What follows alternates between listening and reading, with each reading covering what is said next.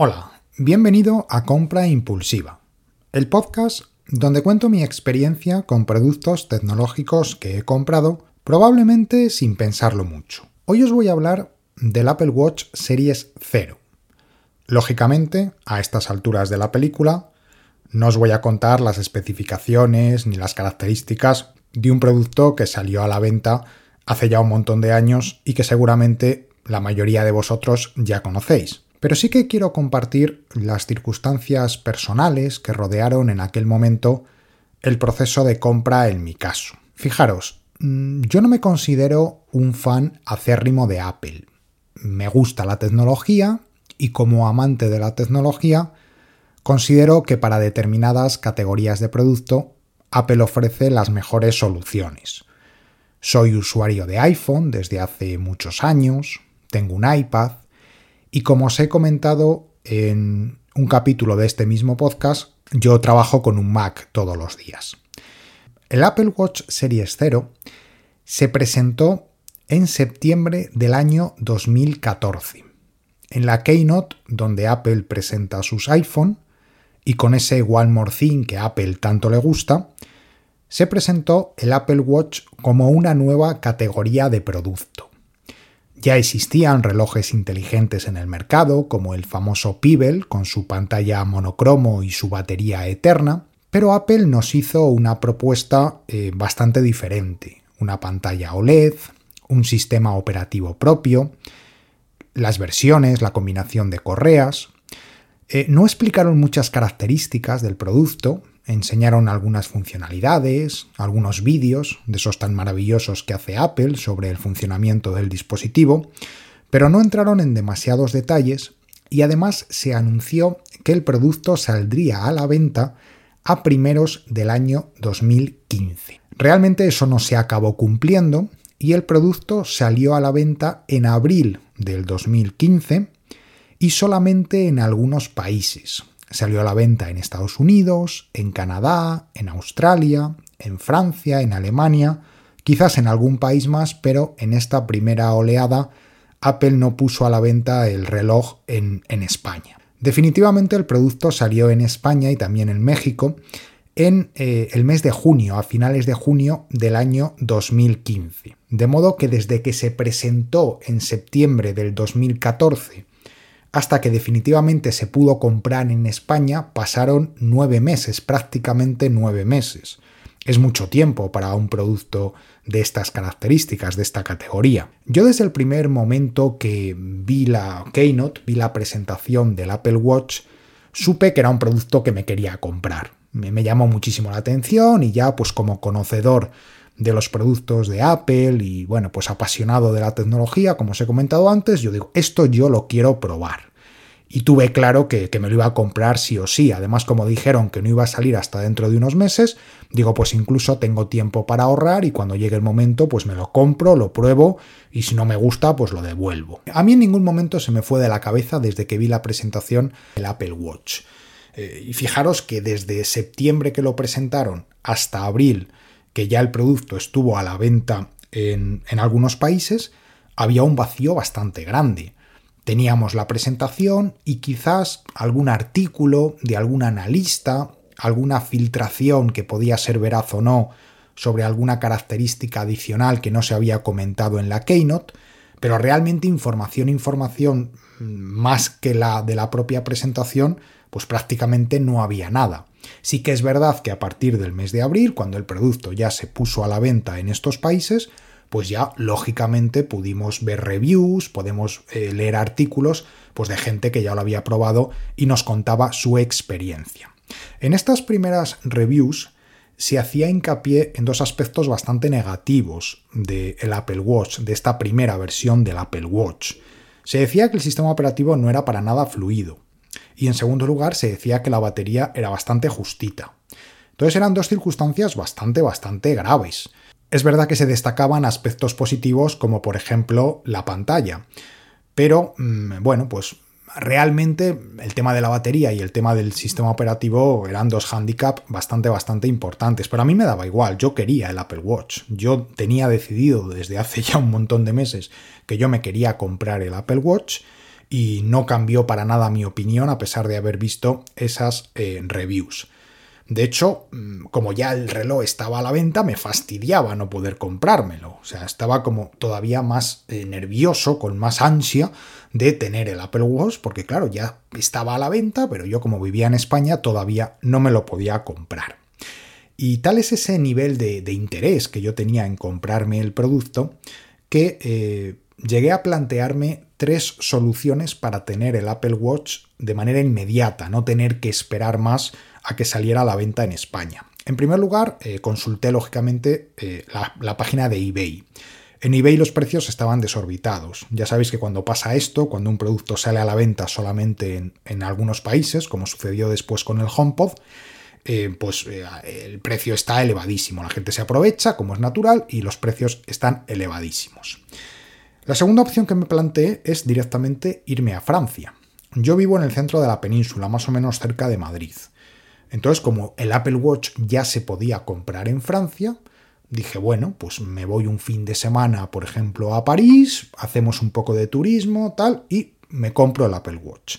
Al final lo acabé descartando, era una solución, bueno, pues medio rara y, y seguramente muy cara, ¿eh? porque entre el viaje y tal, por mucho que hagas turismo, pues al final el Apple Watch te iba a salir muy muy caro y luego lo mismo, ibas allí, no te lo podías comprar o no estaba disponible o lo que fuera. Entonces también lo acabé descartando. Y la tercera opción que me planteé era la más extraña de todas. Navegando por Internet descubrí eh, algunas páginas que te ofrecían un servicio para mm, darte de alta una eh, dirección postal en Estados Unidos. Era algo así como que tú te registrabas, tú te logueabas con tus datos y ellos te generaban una dirección postal de Estados Unidos, que es una dirección real, para que tú si lo necesitabas pudieses eh, comprar lo que fuera y que te lo enviaran allí y ellos después te lo enviaban a España. ¿no? Hacían como una especie de puente entre tu dirección eh, real y una dirección de allí de Estados Unidos. Me pareció bastante extraño, eh, no sabía si realmente eso iba a funcionar o no, me pareció hasta incluso peligroso por el riesgo de, perder el dinero o lo que sea. Y luego, lógicamente, yo no sé si Apple me hubiera permitido hacer la compra, es decir, con eh, un identificador de Apple español, con una tarjeta de crédito española.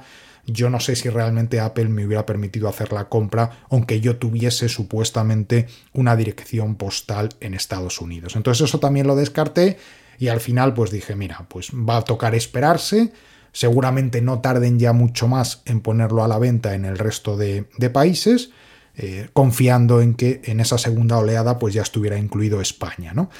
Bueno, así fue, así fue. Definitivamente en el mes de junio, concretamente el 24 de junio del año 2015, eh, el producto se puso a la venta en España y además con compra directa. No es como hacen ahora que las reservas las abren un viernes y luego la recogida es al viernes siguiente. No, aquí directamente las reservas, me acuerdo que se abrían a las 7 de la mañana y eh, una vez que se abrían las reservas era ya para irlo a recoger a la tienda o bien que te lo enviaran a casa.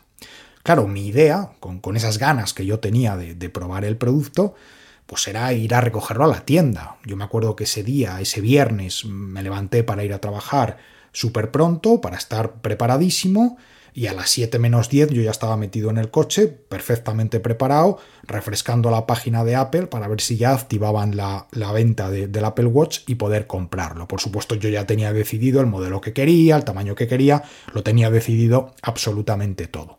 Bien, cuando abrieron las, la venta del Apple Watch, eh, yo quería recogerlo en tienda, pero no me dejaban elegir la hora. Por orden de venta, por orden de reserva, tú decías quiero tal modelo, quiero tal tamaño, tal, y lo quiero recoger en la tienda tal. Y entonces ellos te decían, ok, vienes a recogerlo a las 10 y cuarto, vienes a recogerlo a las 10 y media.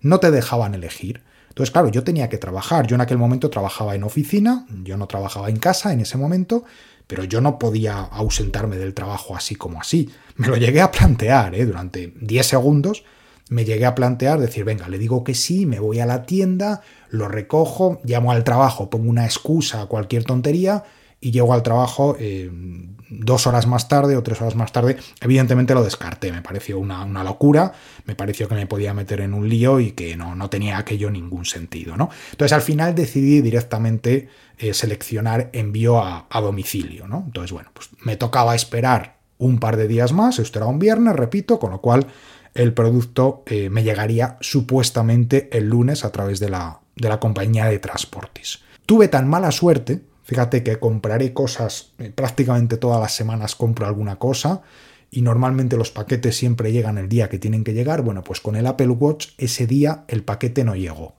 Me llamó el transportista a las 7 de la tarde, me dijo que tenía eh, un problema, que lo que fuera, y que no me lo podía entregar y que si me lo podían entregar mañana. Claro, imaginaros la cara que se me quedó yo con las ganas que tenía de que sonara el timbre y viniera el, el transportista con mi flamante y nuevo Apple Watch, pues que me llamaran por teléfono para decir hoy no, mañana. Pues me fastidió bastante, bastante. Pero bueno, era lo que había, tenía que esperar. Bien, definitivamente el martes ya me trajeron el producto y ya lo pude probar. Bien, eh, el producto en sí mismo al principio me gustó, pero sí que noté efectivamente la escasa fluidez en el sistema operativo. Yo notaba que era un producto que sí que tenía una calidad de pantalla muy buena. ¿eh? Desde el primer momento el Apple Watch ha tenido una pantalla extraordinaria, pero el sistema operativo no iba para nada fluido. Las aplicaciones tardaban en abrirse, el propio reloj tardaba en arrancar. Entonces, bueno, pues ahí, ahí. Eh, lo de las notificaciones en el WhatsApp es algo que enseguida te das cuenta que es muy práctico. ¿Eh? Tú, mm, el hecho de poder ver la notificación, el aviso en el propio reloj, pues con el teléfono en el bolsillo, es algo tremendamente práctico.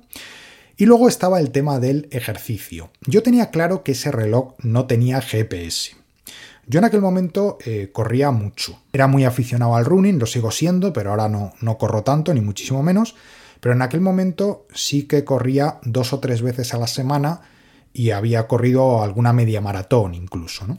Entonces yo tenía un reloj de Garmin, que lo tenía ya desde hace bastante tiempo, y que lo utilizaba única y exclusivamente para correr. Es el típico reloj que en aquel momento era bastante grande, bastante voluminoso, y pues lo, usabas para correr y luego ya lo apagabas y lo dejabas en casa. ¿no? Entonces, eh, yo ese reloj, el Apple Watch, digamos, no tenía GPS, entonces yo entendía que para correr no valía. Pero bueno, me dijeron en el soporte técnico que con los sensores que tenía, hacía de podómetro y que se calibraba y que sí que podía medir distancias, etc. Y yo pues me animé, pues con, con, esa sensación de novedad que tenía por estrenar mi, mi, Apple Watch y por darle el mayor uso posible y por aprovecharlo lo máximo posible, pues dije, venga, pues yo me voy a ir a correr con el Apple Watch. Voy a dejar el Garmin en casa y me voy a correr con el Apple Watch. Evidentemente las eh, mediciones no eran ni mucho menos igual de precisas que con el Garmin. Es cierto que cuando uno pues eh, corre así todos los días, pues normalmente va a correr todos los días más o menos por los mismos sitios, tiene sus rutas y más o menos ya sabes de sobra los kilómetros que vas a hacer. Pero bueno, para una persona que es tan aficionada como yo lo era en aquel momento a correr, pues que la medición no fuera precisa, pues no me acababa de molar, pero yo tenía ese subidón de haber estrenado mi nuevo Apple Watch. Y así estuve con él utilizándolo durante eh, bastantes meses. Em, era un dispositivo que llamaba muchísimo la atención. Eh, en aquel momento no había tantos relojes inteligentes como ahora. Aparte de los Apple Watch, pues hay evidentemente muchos más modelos, pero en aquel momento ver pues una pantalla tan luminosa en la muñeca, a mucha gente le llamaba la atención y te preguntaba por ello. Y yo, pues bueno, pues le saqué cierto partido pero de alguna manera se me cayó un poco la emoción, ¿no? Pasados unos meses yo me di cuenta de que, bueno, pues sí, lo que hacía lo hacía bien, estoy hablando fundamentalmente del tema de las notificaciones, porque lo de correr lo hacía medio bien, vamos a decirlo así. Entonces al final, pues bueno, pues se me quedó un poco corto. Entonces mm, llegó unas circunstancias un tanto particulares en casa, yo tenía que afrontar pues eh, una serie de gastos y bueno, pues me planteé decir, voy a vender el Apple Watch.